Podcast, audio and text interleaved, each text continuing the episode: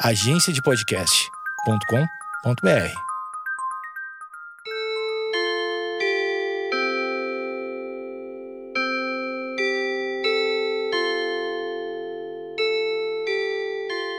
Opa, saudações! Chegamos nós para mais um episódio do podcast do Pi, podcastdopi.com.br. A pergunta para este podcast de hoje, para o exercício da reflexão, o exercício do pensamento, sem necessariamente o encontro de uma resposta absoluta, como sempre insisto, mas a pergunta é: de onde surge e por que está estabelecido em muitos nos dias de hoje a raiva? E não é impressão minha, não é impressão minha, que nós temos milhares de exemplos de pessoas raivosas espalhadas por aí, em pequenas atitudes, outras grandes proporções, mas cada vez mais a raiva. A raiva. E o que é interessante é que esta raiva hoje está autorizada que se manifeste. De onde vem esta raiva e por que ela está autorizada a se manifestar da maneira como vem acontecendo? Muitos vão até dizer as redes sociais, as redes sociais, mas me parece que fazer uso de uma possibilidade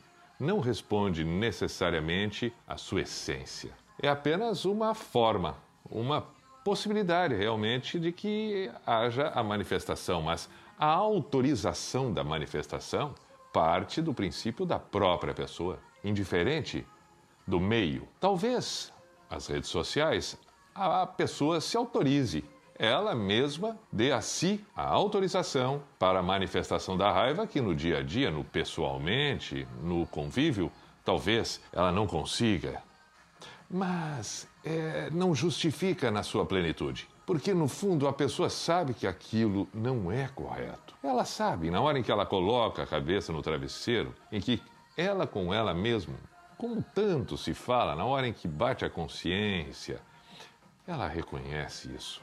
Ela sabe que não faz bem, que não deveria fazer. Ela talvez tenha dificuldade de se desculpar, de voltar atrás, de evitar fazer novamente, mas o que é interessante é que volta a fazer, é reincidente. Bom, não cabe aqui o julgamento como se todos fossem iguais, mas dá para a gente perceber que existem níveis, sim, é, de, de, de, de consequências que a raiva que habita em todos se manifesta.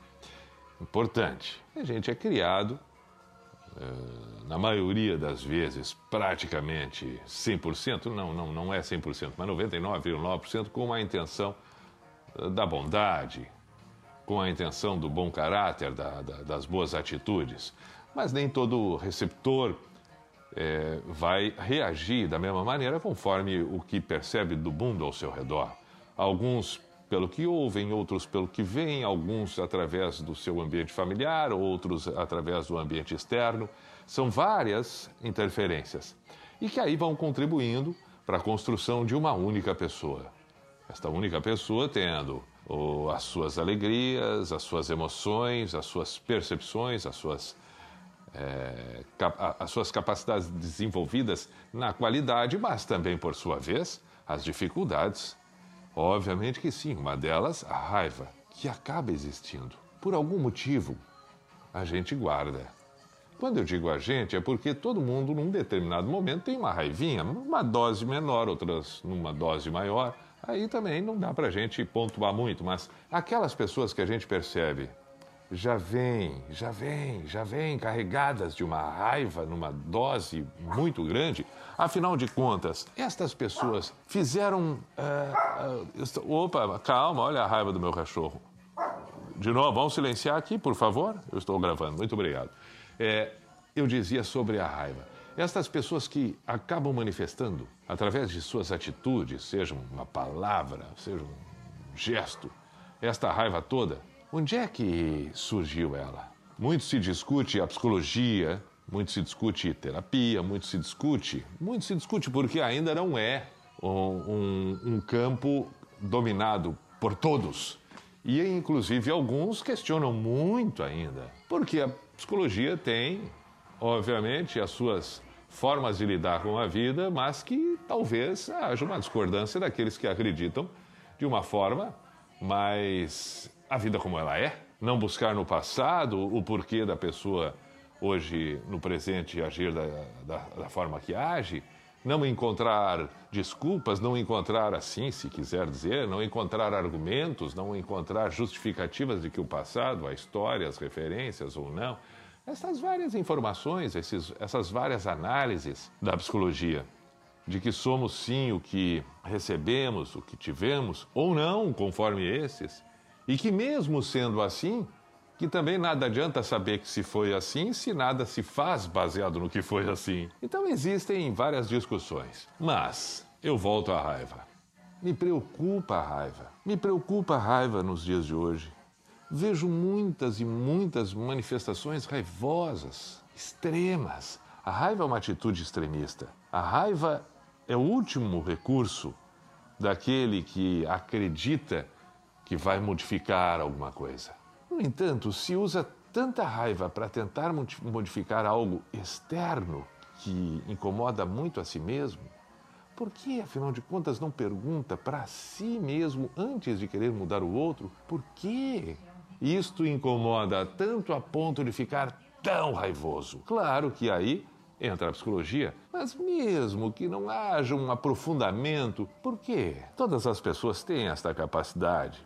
Nem todas desejam, nem todas querem. Mas não parece, não parece que realmente existe uma distância entre modificar a si mesmo e modificar o outro. Aparentemente, aparentemente, seria mais fácil modificar a si mesmo, porque afinal de contas, como é que eu vou mudar o outro? Como é que eu vou conseguir mudar o outro? É improvável que eu mude o outro, porque o outro age conforme ele é, conforme o que ele quer, conforme o que ele acredita. Então, essa minha raiva, eu, né? Então, aparentemente, seria mais fácil mudar a mim mesmo. No entanto, a raiva surge justamente por isso. Porque é tão difícil mudar a si mesmo, contrário do que parece, que é muito menos difícil querer mudar o outro. Porque, inclusive, eu suponho que não vou ter tanto trabalho, porque eu despejo tudo e aí lavo as mãos. Eu fiz a minha parte. Agora, se ele não quer mudar, o problema é dele, mas que eu fiz, fiz. Mas de que maneira eu fiz isso? Despejando a raiva. E eu despejei a raiva porque, no fundo, eu tenho raiva de mim.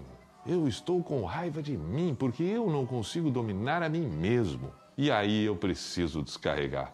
E eu não posso descarregar em mim mesmo, porque aí eu vou me destruir. Eu acabo comigo. E eu não posso acabar comigo. O que eu tenho de mais valioso é a vida. Então que eu acabe com o outro e despejo toda a raiva neste outro. A pergunta é: sempre que houver uma pequena raiva, uma pequena irritação na sua parte, seja com alguma coisa, seja com alguém, pergunte para você mesmo: por quê? De onde está vindo este incômodo? O que incomoda você quando se depara com algo que desperta isso? Onde está este incômodo que se transforma em irritação e que vai até a raiva e pode trazer consequências terríveis. Pergunte: esta raiva está em tempo de diminuir, de acalmar, de dar uma pequena amenizada na irritação para que haja mais serenidade e uma transformação sua, melhor do que ter raiva. Saudações, podcastdupi.com.br. Aí está.